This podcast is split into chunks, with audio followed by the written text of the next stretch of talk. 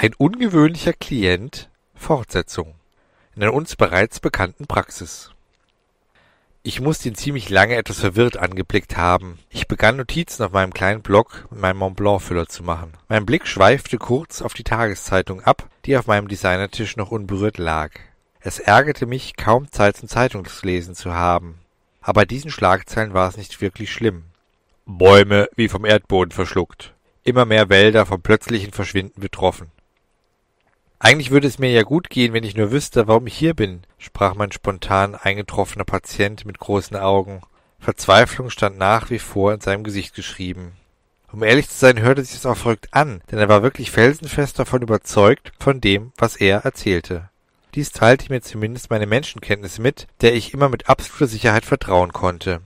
Ich überlegte, wie ich als renommierter Psychologe darauf reagieren könnte, wollte gerade meine Stimme mit einem Nun ja erheben, als sein Blick ebenfalls auf die Lettern der skurrilen Baumschlagzeilen traf. Sein kompletter Gesichtsausdruck wandelte sich in etwas Furchteinflößendes.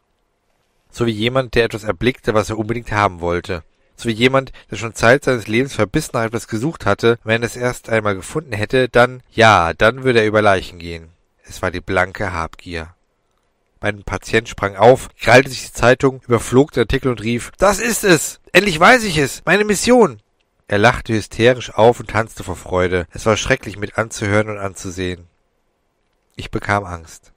So sah ein Mensch im Wahn aus. Plötzlich sprang er mich an und drückte mich so fest, dass ich kaum Luft bekam. Alles geschah so plötzlich. Mir schwanden fast die Sinne. Er hatte immense Muskelkraft, die man seiner zierlichen Erscheinung gar nicht zugetraut hätte. Mein erster Fehler meiner Menschenkenntnis. Fehler Nummer zwei. Er sah zu Anfang sympathisch und friedfertig aus, welches sich jetzt ins Gegenteil verkehrte. Ich schloss meine Augen. Meine Angst wich der Todesangst. Ich stemmte mich mit all meiner Kraft gegen seine Arme und aus meinen Lungen zischte ein Nicht hervor. Dann öffnete ich meine Augen und ich spürte keinen Widerstand mehr. Er war weg. Ich hörte nur noch ein so leises und psychopathisch klingendes Ich finde dich, Ellen Fine in meinem Ohr, dass es sich fast wie eine akustische Einbildung anhörte. Völlig verwirrt blickte ich mich um. Ich blickte in den Flur, in jeden Raum meiner Praxis. Nichts. War ich derjenige, der allmählich verrückt wurde?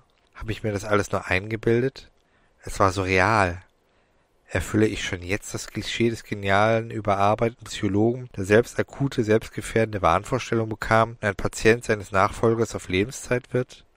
Nein, nicht ich, nicht Dr. Jones. Das Getränk auf dem Designertisch, das ich meinem Gnom-Patienten Smith angeboten hatte, stand noch da, und die zerknüllte Zeitung lag auf dem Boden. Was hatte er gesagt? Wen wollte er finden? Ellen Fine? Den Namen hatte ich irgendwo schon einmal gehört oder gelesen. Ich hob die Zeitung auf und blickte nochmals auf den Artikel. Diesmal begann ich ihn ganz genau zu lesen.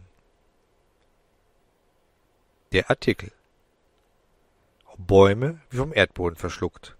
Immer mehr Wälder vom plötzlichen Verschwinden betroffen. Von Alan Fine. Wie mehrere Presseagenturen berichteten, verschwinden in abgelegenen Wäldern immer öfter Bäume. Es sieht so aus, als seien sie samt der Wurzel entfernt worden. So und ähnlich die Aussagen der örtlichen Förster der betroffenen Wald- und Wiesengebiete. Man geht weltweit von bisher 30 bekannten Fällen aus.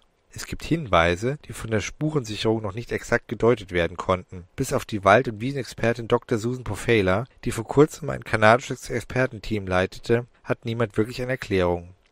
Sie wurde von Professor Dr. Joseph Cryfax abgelöst, da sie angeblich überarbeitet sei. Dr. Pofela meinte, die Spuren weisen auf eine eigene Fortbewegung von Bäumen hin, was Professor Dr. Cryfax und der Rest der Menschen mit normalem Menschenverstand für Blödsinn hielten